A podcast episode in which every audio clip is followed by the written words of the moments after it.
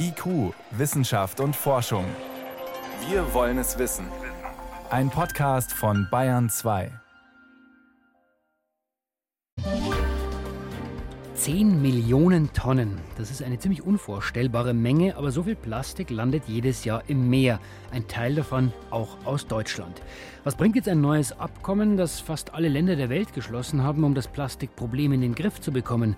Das fragen wir gleich. Außerdem, nicht nur Tiere stecken Menschen mit Krankheiten auch an, auch Menschen übertragen tödliche Krankheiten auf Tiere. Wie kann man jetzt die wieder schützen? Zuerst aber ein neuer Test auf K.O.-Tropfen. Der soll Opfern die Möglichkeit geben, sich zu wehren. Wir probieren ihn aus. Und es gibt natürlich noch einige Themen mehr. In der nächsten halben Stunde Stefan Geier ist am Mikrofon. Wenn man nur eine winzige Menge davon abbekommt, dann kann es schon böse enden. K.O.-Tropfen in ein Getränk an der Bar oder im Club gemischt. Die betäuben Menschen machen sie wehrlos. Auch deshalb werden K.O.-Tropfen als Vergewaltigungsdroge bezeichnet. Vor allem Frauen kennen die Warnung, ja, Getränk in der Disco nicht alleine stehen lassen. Eine junge Unternehmerin hat jetzt ein Papierarmband entwickelt, mit dem soll man K.O.-Tropfen in einem einfachen Schnelltest nachweisen können. IQ-Reporterin Margarete Jall hat für uns den neuen Test gleich mal auf die Probe gestellt in einem wissenschaftlichen Labor.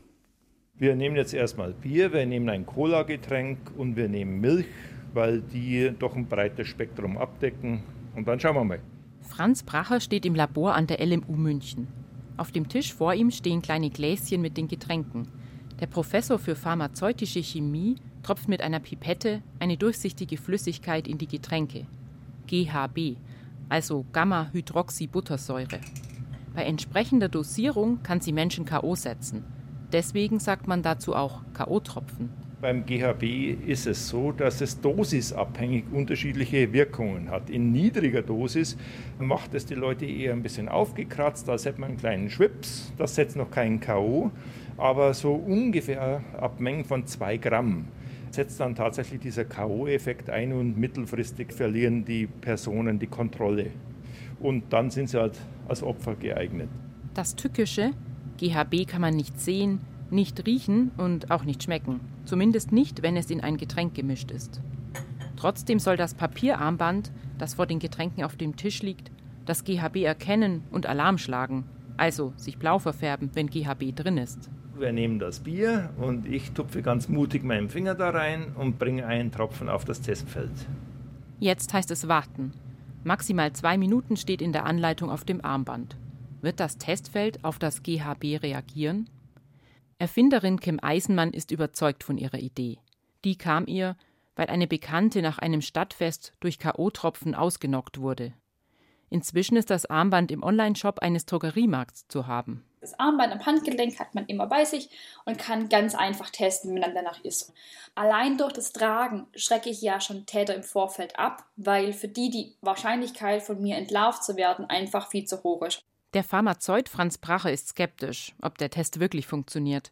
Schließlich ist es nur ein kleines Testfeld auf einem dünnen Papierstreifen. Trotzdem soll es ja zuverlässig das GHB in der Getränkemischung erkennen. Funktioniert perfekt. Sofort schlagartig Blaufärbung. Der Apotheker ist sichtlich überrascht, dass der Test so gut funktioniert. Wir haben das jetzt an vier Getränken ausprobiert und in allen vier Getränken konnte das Armbändchen tatsächlich Gamma-Hydroxybutyrat nachweisen. Und wir haben bei einigen dieser Getränke auch das Kontrollexperiment gemacht, ob das gleiche Getränk ohne Gamma-Hydroxybutyrat ebenfalls den positiven Nachweis gibt. Ich sehe keine falsch positiven Ergebnisse. Das heißt, dieses Armband kann das, was von den Herstellern behauptet wird. GHB erkennt das Armband zuverlässig, aber es erkennt eben nur diese eine Substanz. Dabei existieren an die 100 Substanzen, die als KO-Mittel eingesetzt werden können. Franz Bracher hält das Armband deswegen nur für wenig hilfreich. Das größte Problem ist, wenn Leute diese Ergebnisse überinterpretieren. Wenn sie einen negativen Nachweis mit diesem Testsystem haben und glauben, sie wären vor allen Drogen geschützt. Dieses Armband kann ein paar bestimmte Partydrogen identifizieren, aber es gibt so viel mehr andere Drogen, die hier nicht erfasst werden, sodass es halt nur ein Aspekt ist und es gibt einfach keine absolute Sicherheit. Wie viele Menschen tatsächlich Opfer von KO-Mitteln werden, lässt sich nicht sagen denn viele Substanzen sind nur kurz im Körper nachweisbar. Toxikologen glauben, dass GHB nicht mehr oder weniger häufig verwendet wird als andere Mittel. Sie halten es für wahrscheinlich, dass viele Täter zum Beispiel das frei verkäufliche GBL verwenden. Das hat zwar eine ähnliche Wirkung wie GHB, funktioniert chemisch aber anders. Deshalb kann das Armband von Kim Eisenmann es auch nicht erkennen. Aber sie arbeitet an einem Test, der vielleicht irgendwann auch andere Substanzen nachweisen könnte.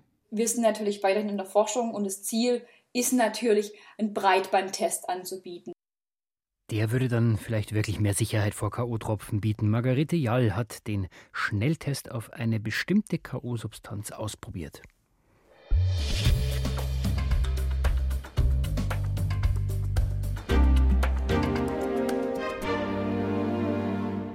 Wenn vom deutschen Export die Rede ist, dann sind es meist positive Meldungen, ja, deutsche Maschinen, deutsche Autos, deutsche Ingenieurskunst.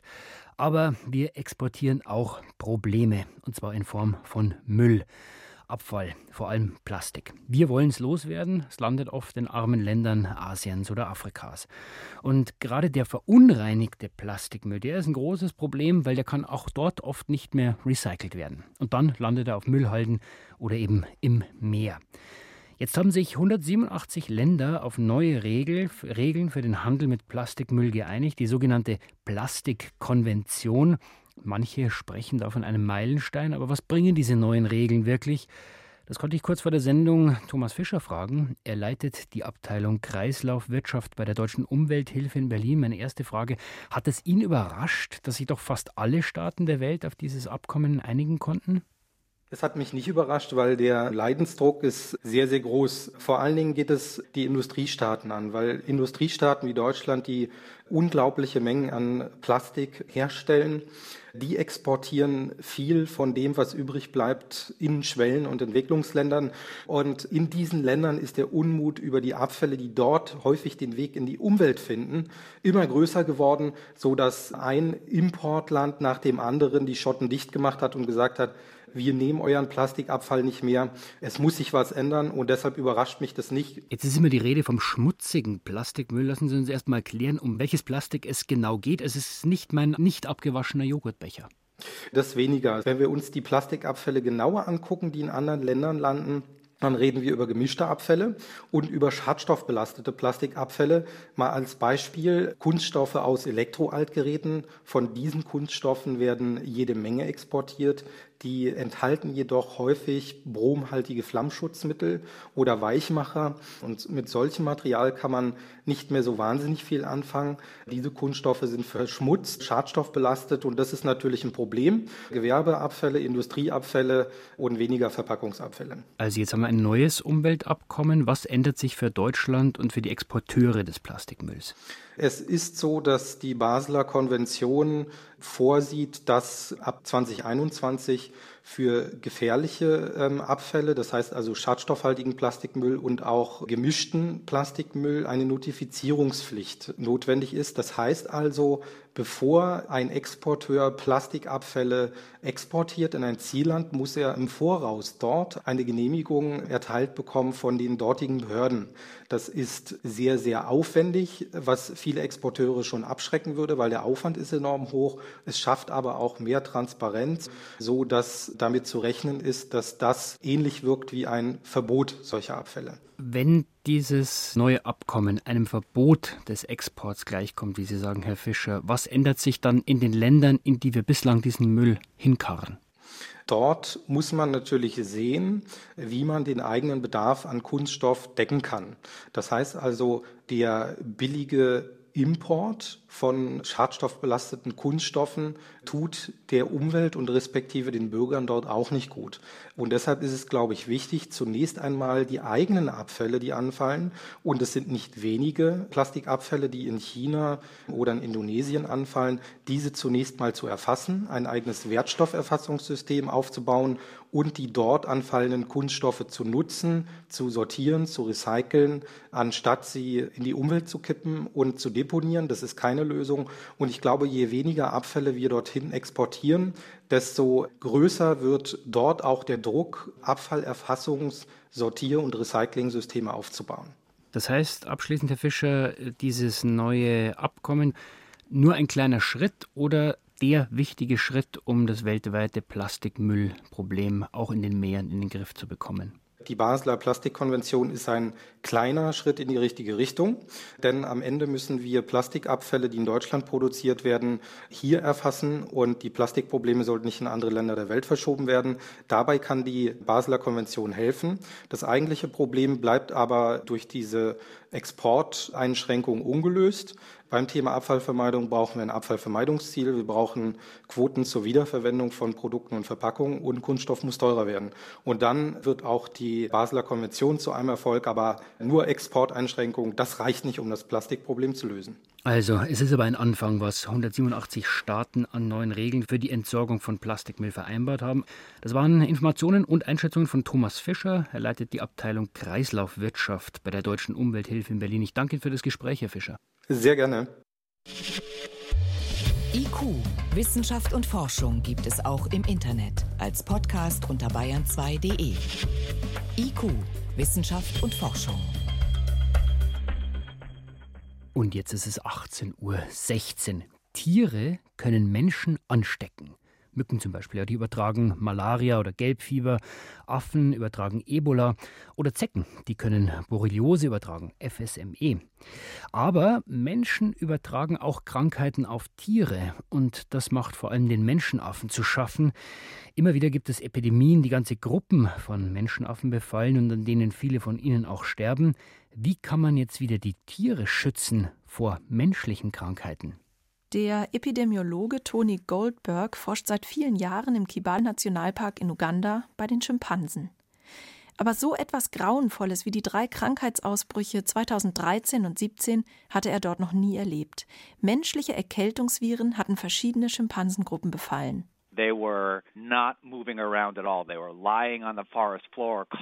Sie sind nicht mehr herumgelaufen, lagen nur noch am Waldboden, haben gehustet und genießt und sahen jämmerlich aus. Manche sind schon wenige Tage nach den ersten Symptomen gestorben. Eltern von jungen Schimpansen sind gestorben und die Babys waren so traurig, sie haben sich an den Körper der Mutter geklammert, bis sie gemerkt haben, dass sie sie verlassen mussten, um die Gruppe wiederzufinden. Es war eine Tragödie. Bis heute hat das Löcher im Sozialgefüge dieser Gruppen hinterlassen. Eine Atemwegserkrankung, die bei Menschenkindern gerade mal zu einer Rotznase führt und die Erwachsene nicht einmal bemerken, hatte 10 Prozent der Schimpansengruppe ausgelöscht. Helfen konnten die Forscher nicht, denn gegen die Erkältungsviren gibt es keine Medizin.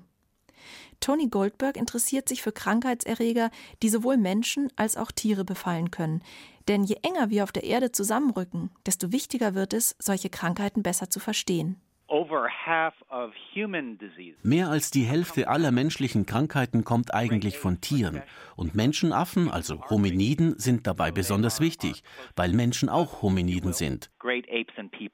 Grippe, Malaria, Kinderlähmung, Ebola, Etwa 50 bis 100 menschliche Erreger haben Forscher in Menschenaffen schon nachgewiesen oder stark vermutet. Gerade bei Krankheiten wie Grippe oder Erkältungen sind wir Menschen im Laufe der Entwicklung allerdings widerstandsfähig geworden, Menschenaffen nicht.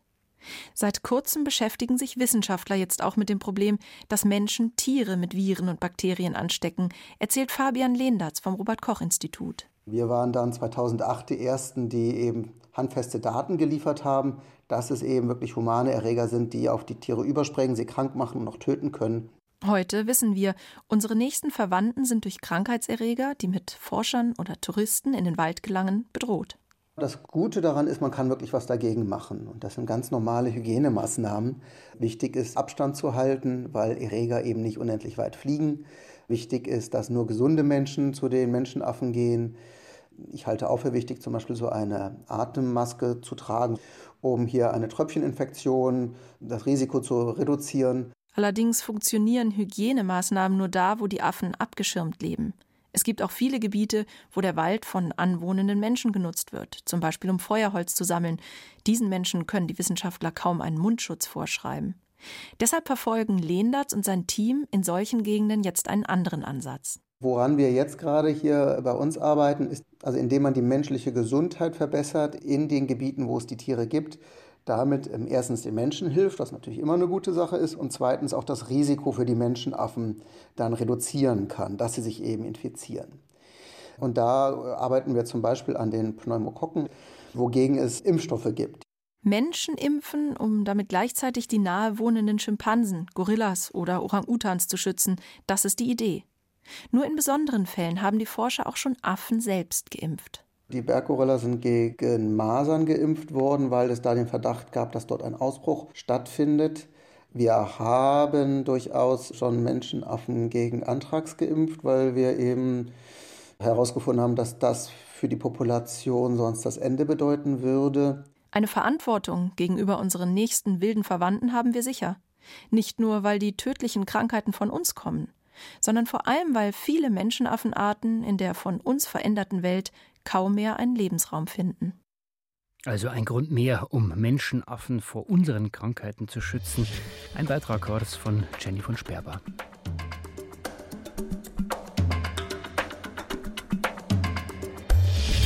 Wissenschaft schnell erzählt.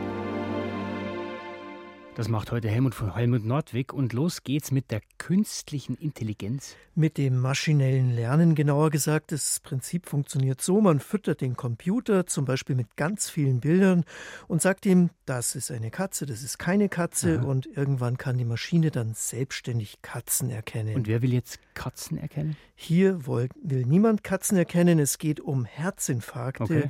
Finnische Forscher haben gezeigt, nach dem gleichen Prinzip kann der Computer auch bevorstehende Herzinfarkte erkennen. Mhm. Da haben diese Forscher den Computer gefüttert mit Daten von knapp 1000 Patienten mit Brustschmerzen. Und sowas kann das Zeichen eines bevorstehenden Herzinfarkts sein, muss aber nicht. Mhm. Und dann auch mit medizinischen Daten gefüttert, vor allem mit solchen von bildgebenden Verfahren, die den Zustand der Herzkranzgefäße zeigen. Sehr viele Daten waren es, insgesamt 85 pro Person, also viel mehr als ein Mensch überblicken kann. Ja, und dann hat man der Software erzählt, wer später einen Herzinfarkt bekommen hat.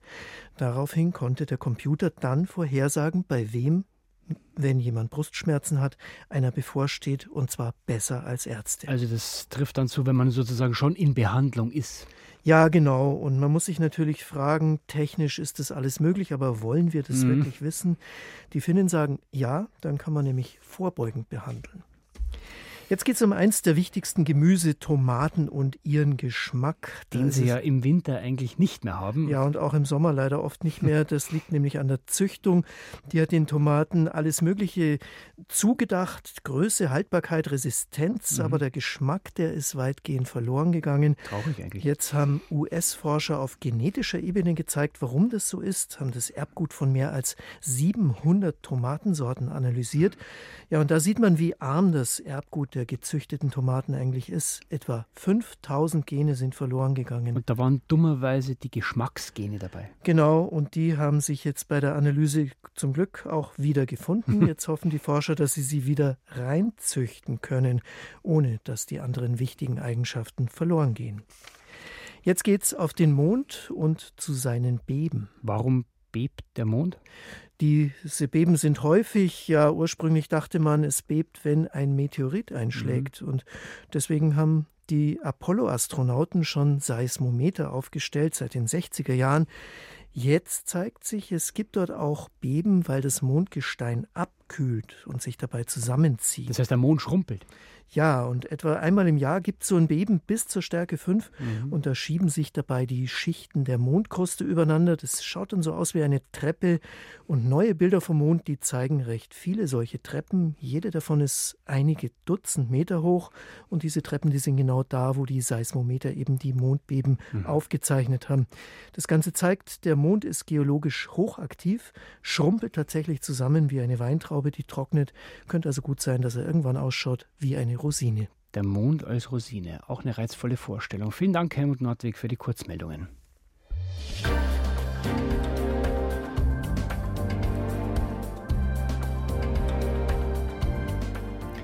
Ja, Erdbeben oder Beben, die gibt es auf dem Mond, haben wir gerade gehört, aber auf der Erde, da denkt man schnell an die große Katastrophe, an verwüstete Landstriche, bei denen viele Menschen zu Schaden oder sogar ums Leben kommen.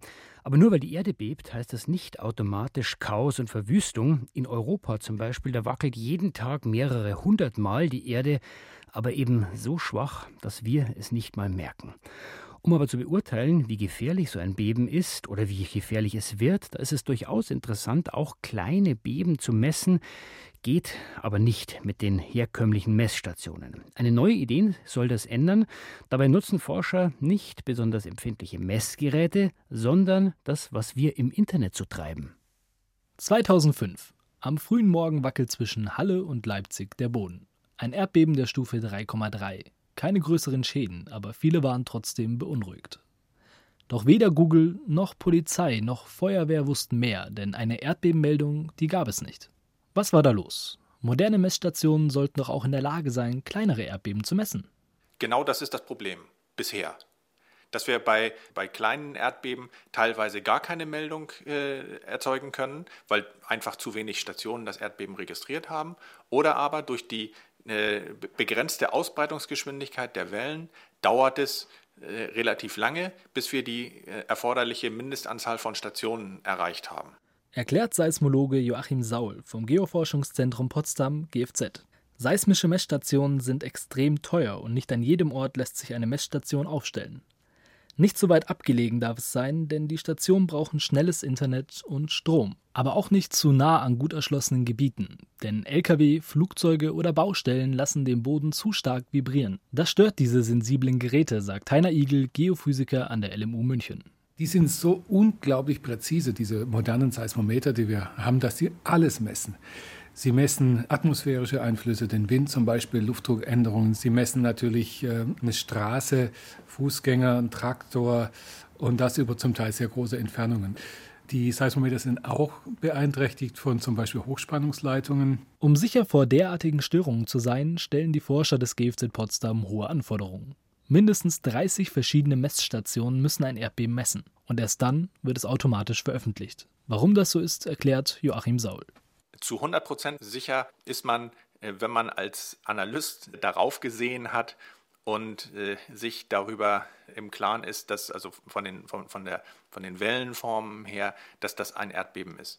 Aber zu 99,9 Prozent wahrscheinlich sind wir uns bereits wenn wir ein Erdbeben an mindestens 30 Stationen registriert haben. Man möchte ja keine Fehlalarme machen. Man möchte ja nicht ständig irgendwelche falschen Informationen rausgeben, die die Leute nur verunsichern, die das Vertrauen auch in unsere Informationen dann letztendlich untergraben. Die Lösung der Potsdamer Forscher? Die Weisheit der Massen, kurz Crowdsourcing. Ein Algorithmus erkennt, wenn besonders viele Menschen im Internet nach Erdbebeninformationen suchen und schlägt Alarm. Dazu sind Crowdsourcing-Detektoren im Einsatz, die sich um Signale kümmern, die beispielsweise aus den Webseiten kommen, Webseitenzugriffe. Die schauen aber auch bei Twitter nach bestimmten Schlüsselwörtern wie Erdbeben, auch in verschiedenen Sprachen. Und sie bedienen sich der Informationen, die über eine spezialisierte Erdbeben-App Lastquake gewonnen werden. Und alle diese Informationen werden zusammengefügt. Und dazu kommen noch die Daten aus den Seismometern. 72 Sekunden, also über eine Minute schneller, lassen sich Erdbeben damit erkennen. Und nicht nur das, auch das Gebiet lässt sich schneller eingrenzen. Besonders spannend, statt bisher 30 Messstationen werden jetzt nur noch fünf benötigt. Auch Geophysiker Heiner Igel findet die Kombination von Nutzerdaten aus dem Netz und klassischen Messanlagen positiv, schränkt das Einsatzfeld aber klar ein. Dieses Crowdsourcing hat für eine bestimmte Anwendung ihren Sinn. Und das ist, um ein Erdbeben schneller zu lokalisieren. Da ist es vielleicht unschlagbar. Also da macht es Sinn. Und äh, das macht natürlich dann auch da Sinn, wo viele Menschen leben und wo man das nutzen kann. Erdbeben aufspüren mit Daten aus den sozialen Netzwerken. Florian Seifert berichtet. Und das war es von IQ für heute. Das ganze Team sagt Danke fürs Zuhören. Auch Stefan Geier, der war am Mikrofon.